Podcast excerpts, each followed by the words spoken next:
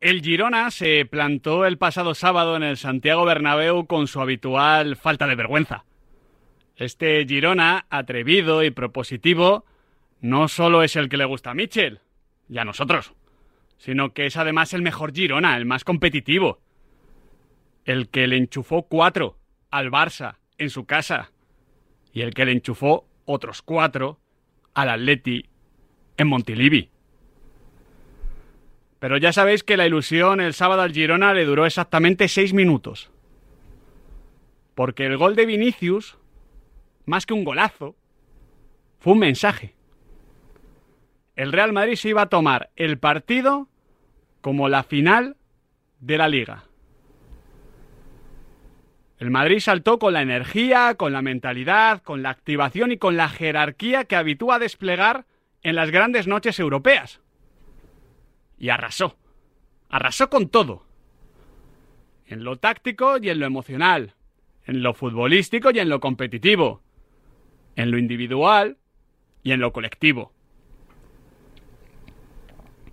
Hay victorias como la de Mendizorroza que huelen a equipo campeón.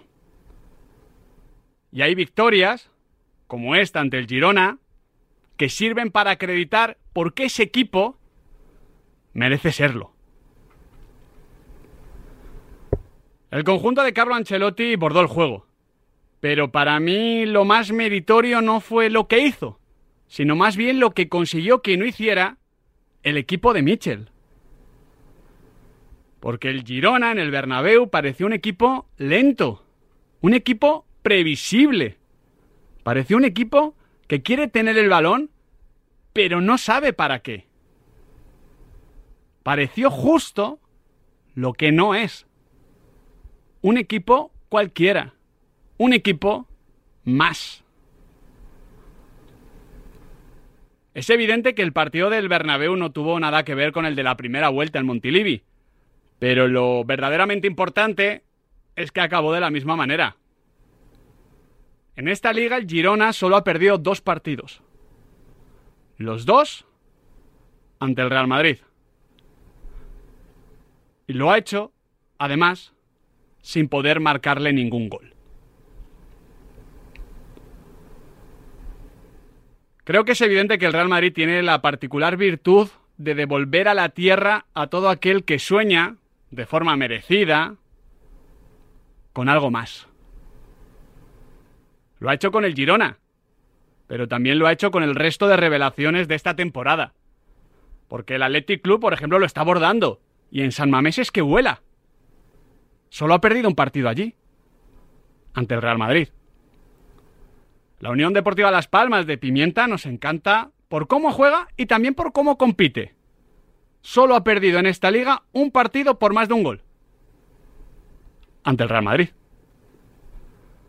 El Valencia de Baraja es un hueso, al que cuesta hacerle daño, al que cuesta marcarle goles. Solo ha encajado más de tres goles en un partido en una ocasión ante el Real Madrid.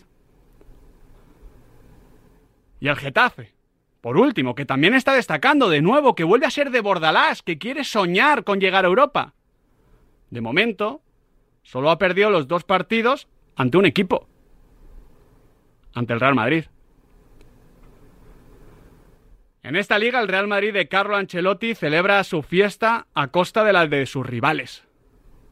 O lo que es lo mismo, la fiesta del resto de equipos dura lo que tarda en aparecer el Real Madrid.